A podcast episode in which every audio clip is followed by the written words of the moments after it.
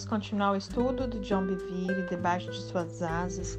Estamos falando sobre Deus saber quem está no controle, né? Será que Deus sabe quem está no controle? Quando essa liderança não é tão assim alinhada com aquilo que a palavra diz, como é que funciona isso, né? Estamos falando agora sobre cobertura que é designada por Deus em várias esferas. Um grande livramento, vamos lá. Continuemos então a responder essas questões importantes. Vamos olhar novamente as palavras de José. Lembre-se que ele estava falando sobre divina inspiração, tá bom? Gênesis 45, verso 7 e 8. Deus me enviou à frente de vocês para lhes preservar um remanescente nessa terra e para salvar-lhes a vida com grande livramento. Assim não foram vocês que me mandaram para cá, mas sim o próprio Deus. E a gente pode pensar um grande livramento. Espere um pouco. Não foi a desobediência dos descendentes de Abraão que os trouxe sobre o reinado de Faraó? Mas o plano de Deus, como é que é isso? E olha só, para completar, Deus sabia de antemão que pouco tempo depois da morte de José, outro faraó se levantaria e trataria o povo de Israel com crueldade. Você pode conferir lá em Êxodo 1, verso de 8 a 14. Deus havia dito a Abraão anos antes que eles seriam afligidos durante 400 anos. Então, isso seria o grande livramento do Senhor? Como considerar tanto sofrimento como um livramento? Alguns devem questionar por que, que Deus não deu a Abraão descendentes com sabedoria para que eles pudessem ter, ao invés do Egito, provisões e alimento para os sete anos de fome. José poderia ter evitado todo esse sofrimento. E a razão é clara. Deus os queria sob o domínio do faraó. Ele planejou assim. E aí você pode dizer, mas o faraó era o Hitler daquela época.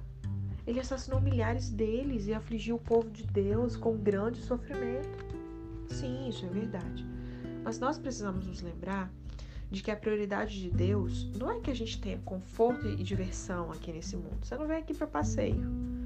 A prioridade de Deus é a redenção. E ouça a sabedoria de Deus quando ele falou ao Faraó, lá em Êxodo 9, verso 16: Mas eu o mantive em pé exatamente com esse propósito: mostrar-lhe o meu poder e fazer que o meu nome seja proclamado em toda a terra. Antes disso, os únicos que conheciam o Senhor Deus eram Abraão, Isaac, Jacó e seus descendentes. O resto do mundo não conheciam o Senhor de Abraão, Isaac e Jacó. Olha que interessante, como a gente precisa abrir nossa mente, né? É por isso que quando Moisés chegou para o faraó dizendo para que em nome do Senhor deixasse Israel ir, ele respondeu lá em Êxodo 5, verso 2: Quem é o Senhor para que eu lhe obedeça e deixe Israel sair? Eu não conheço o Senhor e não deixarei Israel sair. O Faraó e todo o Egito não conheciam a Deus. Contudo, quando Deus operou seus sinais para libertar o seu povo, isso mudou. Após algumas pragas, alguns egípcios deram ouvidos à palavra de Deus. E antes que a tempestade de granizo viesse, a gente lê lá em Êxodo 9, verso 20: Os conselheiros do Faraó, que temiam a palavra do Senhor, eles se apressaram em recolher aos abrigos os seus rebanhos e os seus escravos. E pouco tempo depois, eles estavam pedindo ao Faraó, lá em Êxodo 10, verso 7, Deixe os homens irem prestar culto ao Senhor, o Deus deles. Até os magos do Egito haviam dito ao Faraó, lá em Êxodo 8, verso 19: isso é o dedo de Deus. Seu recém-descoberto conhecimento de Jeová se tornou evidente ao lermos lá em Êxodo 11, verso 3. Moisés era tido em autoestima no Egito, pelos conselheiros do Faraó e pelo povo. Eles respeitavam profundamente o homem de Deus, pois agora eles sabiam quem era o Senhor. E lemos também que os descendentes de Abraão receberam tudo que pediram ao povo do Egito tais como os objetos de prata e ouro, roupas. Você pode ver lá em Êxodo 12, versos 35 e 36. E até o próprio faraó ele acabou dizendo, está lá em Êxodo 9, verso 27, o Senhor é justo. Eu e o meu povo é que somos culpados. Então, finalmente, todo o Egito sabia quem era o Deus vivo. Toda a terra veio a conhecer. Não somente o Egito, mas toda a terra veio a conhecer o Jeová como Deus vivo. Este conhecimento foi resultado direto do seu processo de criar humildade na nação mais poderosa da terra. Deus deu a essa nação sabedoria através de José, que a posicionou para que fosse a maior nação, somente para que depois fosse derrotado pelos escravos israelitas. Tal derrota teve um impacto muito mais profundo no mundo que observava do que se os escravos tivessem derrotado uma nação fraca ou até mesmo uma nação de nível médio. Deus ele causou tal impressão na terra inteira que até mesmo anos depois de Israel ter vagado pelo deserto, todas as nações temiam a Deus e tremiam diante de Israel. Os efeitos eram evidentes mesmo é, uma geração inteira mais tarde. Josué, sucessor de Moisés, enviou dois espias até a nação poderosa de Jericó. Os homens foram recebidos por Raabe, a prostituta, que lhes disse: Sei que o Senhor lhes deu essa terra. Vocês nos causaram medo terrível e todos os habitantes dessa terra estão apavorados por causa de vocês. Pois temos ouvido como o Senhor secou as águas do Mar Vermelho perante vocês quando saíram do Egito. Quando soubemos disso, o povo se desanimou completamente. E por causa de vocês, todos perderam a coragem, pois o Senhor, o seu Deus, é Deus em cima nos céus e embaixo na terra. Está lá em Josué 2, no verso 9 a 11. Ela declarou que o Senhor é Deus e que todos os habitantes da terra estavam desmaiados. O nome do Senhor era conhecido em toda a terra. O conhecimento não era somente para a glória dele, mas também para a redenção. Os primeiros frutos foram manifestos quando aquela prostituta e toda a sua casa foram salvas. Além disso, e ainda mais importante, ela era a bisavó do rei Davi, também na linhagem de Jesus. Isso não teria acontecido se Deus não tivesse declarado seu nome por toda a terra ao abater o faraó. Algumas centenas de anos depois do êxodo do Egito, ainda havia evidências do temor de Deus entre as nações. Durante os tempos de Eli, sacerdote e juiz sobre Israel, o nome de Deus foi novamente lembrado pelo que ele fez ao faraó. Israel estava em guerra contra os filisteus e sofreu uma grande perda no primeiro dia. No dia seguinte, os israelitas trouxeram a arca da aliança do Senhor no acampamento e todos os israelitas gritaram tão alto que o chão tremeu, conforme está registrado em 1 Samuel 4,5. Os filisteus ouviram um barulho e perguntaram entre si o que significava aquilo. E eles souberam que a arca do Senhor tinha vindo para o acampamento israelita. E olha a resposta deles. Está lá em 1 Samuel 4, vou ler versos 7 e 8. Os filisteus ficaram com medo e disseram: Deuses, é, que é no hebraico, né? Elohim, chegaram ao acampamento, por conta da trindade, né? Por isso que está um só no plural, né? Deus como deuses, mas que é um só. Conforme a gente já estudou sobre isso, do nome, né? Ai de nós, nunca nos aconteceu uma coisa dessa. Ai de nós. Quem nos livrará na mão desse Elohim, né? desses deuses poderosos? São os deuses Elohim que feriram os egípcios com toda é, espécie de praga no deserto. A palavra hebraica aqui, só para relembrar, usada para deuses é Elohim. Essa palavra é usada quase duas mil vezes no Antigo Testamento para identificar o Senhor Deus a quem servimos. É usada 32 vezes somente no primeiro capítulo de Gênesis, identificando o nosso Deus e Criador. Portanto, poderia ser certamente ser traduzida como Deus ao invés de deuses, né? Até mesmo os filisteus, eles tremeram centenas de anos depois. Embora eles não o servissem, eles sabiam muito bem quem era o verdadeiro Deus vivo. A profundeza e sabedoria de Deus. Deus ele não foi pego de surpresa quando o líder ímpio, o faraó, reinou. Olha o que Romanos 13, no verso 1, nos diz: Pois não há autoridade que não venha de Deus. As autoridades que existem foram por ele estabelecidas. Todo líder, em todos os tempos, que tem tido autoridade legítima, quer do bem, quer do mal, foi estabelecido por Deus. Ele foi ordenado por uma razão específica, nunca por acaso. Agora você pode estar se perguntando: o que de bom pode ter vindo de líderes como Stalin, Hitler?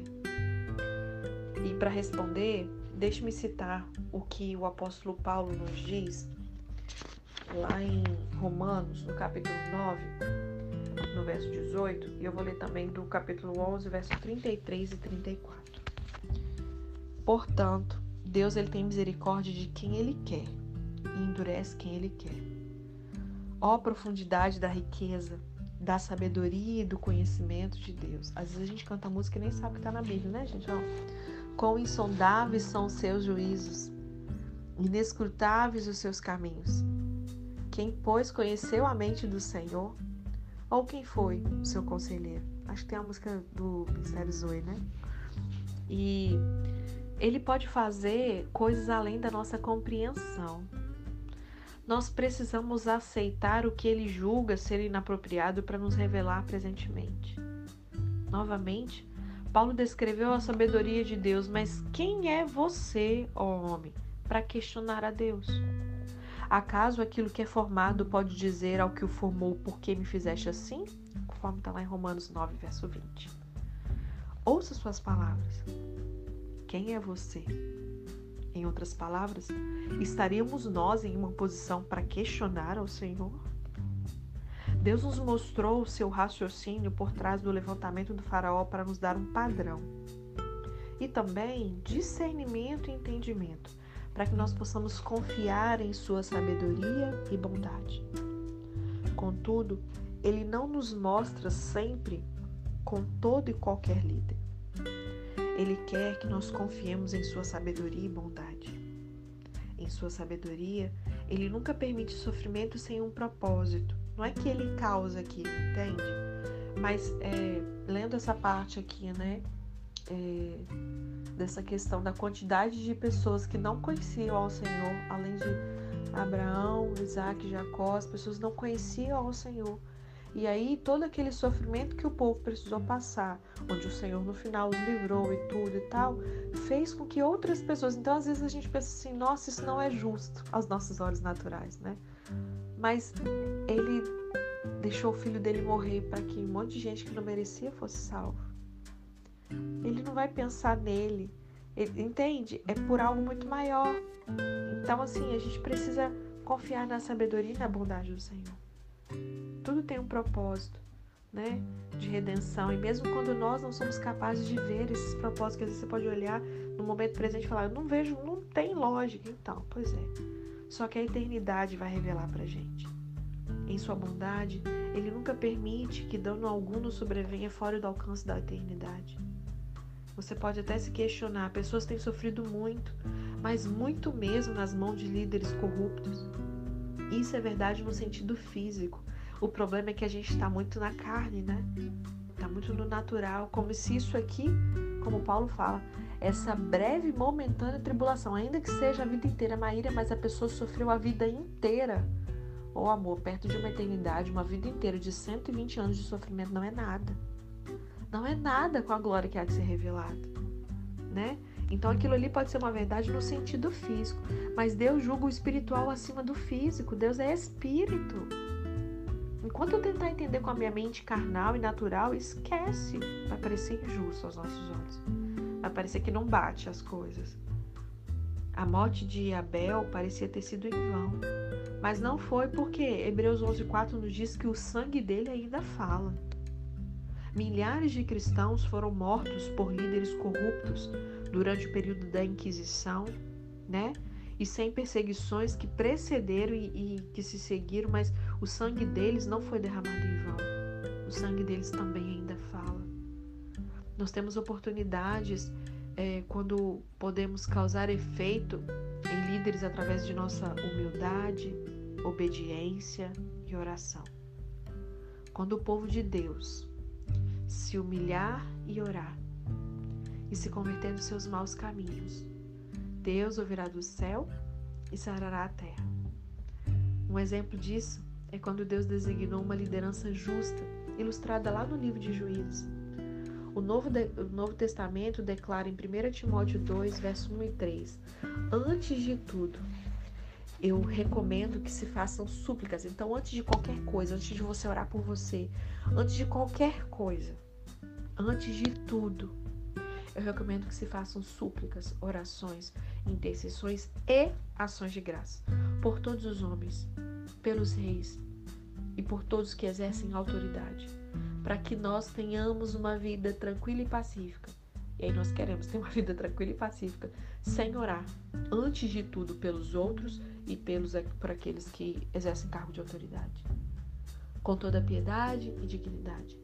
Isso é bom e agradável perante Deus, o nosso Salvador. A liderança presente é afetada por nossas orações. Os efeitos podem ser de tão longo alcance como a escolha e seleção dos líderes. Contudo, mesmo assim, ainda pode haver exceções. Os apóstolos e santos da igreja primitiva frequentemente encontravam autoridades más, cruéis, que os perseguiam. Eles estavam sofrendo não por falta de oração, nem por falta de santidade. Pelo contrário, aqueles líderes eles tinham um papel nos propósitos da redenção de Deus. Vamos relembrar Herodes Agripa I, que a gente estudou quando estudamos Atos, né? Vamos observar o exemplo de um deles, então, Herodes Agripa I.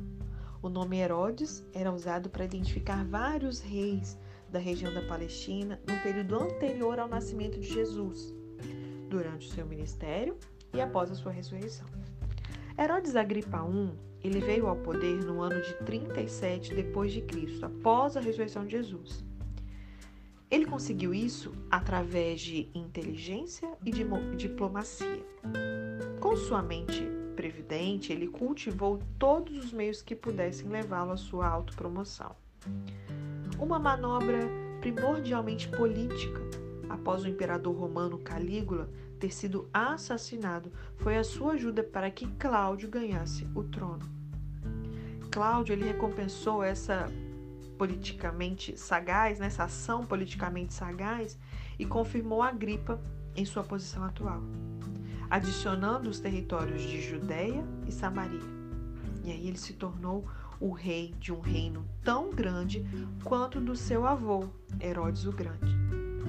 E durante seu reinado, Herodes Agripa I, ele foi forçado a tomar partido na guerra entre judaísmo e cristianismo e, sem hesitação, ele assumiu o papel de perseguidor feroz dos cristãos.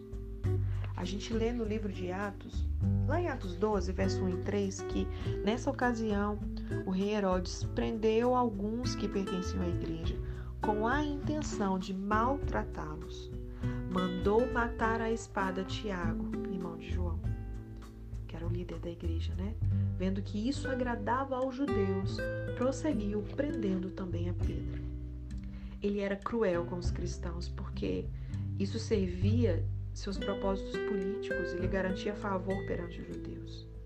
Ele matou Tiago, um dos três apóstolos mais próximos a Jesus, e pretendia também matar a Pedro, né? E a gente precisa se perguntar: de onde veio a autoridade de Agripa?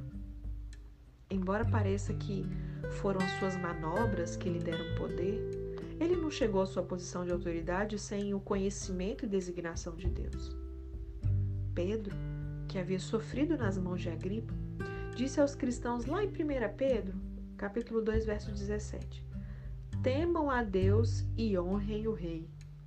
Olha só, você pode pensar o quê? Honrar o rei quando esse rei matou Tiago? Olha como é ilógico para nós, né? Por que iria Deus designar um líder tão cruel sobre uma terra onde tantos filhos dele habitavam e depois lhes ordenar honrem o rei? Parte da nossa resposta é encontrada nos versículos seguintes. Atos 12, 5. Pedro, então, ficou detido na prisão, mas a igreja orava intensamente a Deus por ele. E como resultado, Deus enviou um anjo, né, que livrou Pedro ali do cárcere milagrosamente, para a segurança ali de um encontro de oração naquela casa. E se os cristãos não tivessem honrado o rei e tivessem se rebelado contra o mandamento de Deus relacionado à autoridade delegada, eles não teriam visto a mão milagrosa de Deus operando. Entende? E às vezes vamos trazer isso para o nosso cenário atual. Estamos orando a Deus, querendo declarar cura sobre pessoas que não conhecemos e até outras que conhecemos. Sabe, a igreja, e eu falo igreja não somente a nossa igreja local, mas a igreja de Cristo espalhada sobre a terra. E aí muitas das vezes estão com seus joelhos dobrados, orando, declarando coisas, mas a gente não vê a resposta daquilo muitas das vezes. Por quê? Porque existe uma rebeldia, uma rebelião, uma insubmissão, não existe honra a governantes. São tantas coisas, né? Que nos faz não ver a mão do Senhor operando alguns milagres, às vezes dentro da nossa casa. Olha só, os planos de Agripa para executar Pedro foram frustrados pelas orações e obediência da igreja. Não foi só oração, não, gente, porque se não houvesse obediência, a oração não funcionaria. Esse evento ele fortaleceu significativamente os cristãos. Assim como fez com, com Faraó, Deus manifestou seu poder para os propósitos de redenção.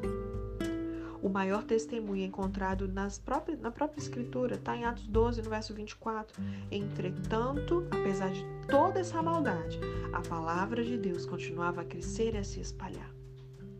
As constantes orações dos santos e sua obediência em honrar a autoridade tiveram um grande impacto nos acontecimentos.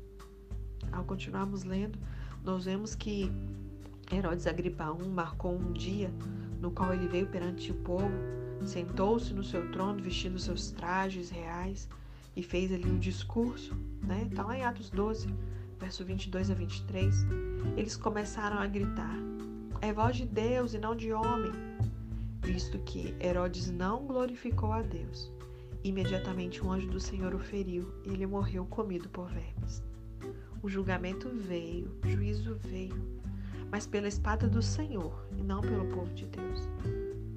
Logo veremos que Deus é aquele que traz julgamento sobre autoridades. Como vimos, né? É, eu acho que foi no livro Amor, acho que foi, né? Que Kenneth Reagan compartilhou. Foi. Eu lembro que isso mexeu muito comigo. É, dele questionar o Senhor, né, com relação a um pecado que um colega de ministério tinha cometido. E o Senhor falou: Quem és tu para julgar o servo ali? Porque ele é meu servo é seu? Se não é seu, por que você está se metendo? Se ele é meu servo, deixa que eu vou julgar. Né? Então a gente vê aqui que é Deus é que traz o julgamento sobre autoridades. É o Senhor que trata com aquela autoridade. Nós somos ordenados a orar por aqueles que estão na liderança e a honrar e nos submeter à autoridade deles. Se houver uma necessidade de julgamento, Deus diz que nós devemos deixar com que Ele o faça. Amém? O que eu tenho escrito é, neste capítulo é verdade. Mesmo que você vá contra o que eu estou ensinando e pensando, e pensando na igreja, né? Vamos abrir o nosso coração para a sabedoria de Deus. Tire toda a resistência que pode haver no seu coração. E lembre-se, Ele é por nós e não contra nós. Amém? Assim a gente finaliza o capítulo 8, um, um capítulo diferente dos demais, né? Traz aqui bastante é, ensino histórico, histórias que a gente já conhecia, mas eu creio que da maneira com que o John trouxe para nós, trouxe novas revelações, novos entendimentos, né? E, e eu oro para que nós possamos é, saber que Deus está no controle sim, né? Nesse sentido de que toda autoridade é instituída pelo Senhor e o tratar com essa autoridade cabe a Ele, não a nós. A nós cabe obedecer ao Senhor, ou seja, orando, nos submetendo e honrando os nossos líderes, inclusive governamentais. Amém? Deus abençoe. Amanhã a gente continua. Vamos ler o capítulo 9, que vai falar dessa parte honrem o rei. Amém? Deus abençoe.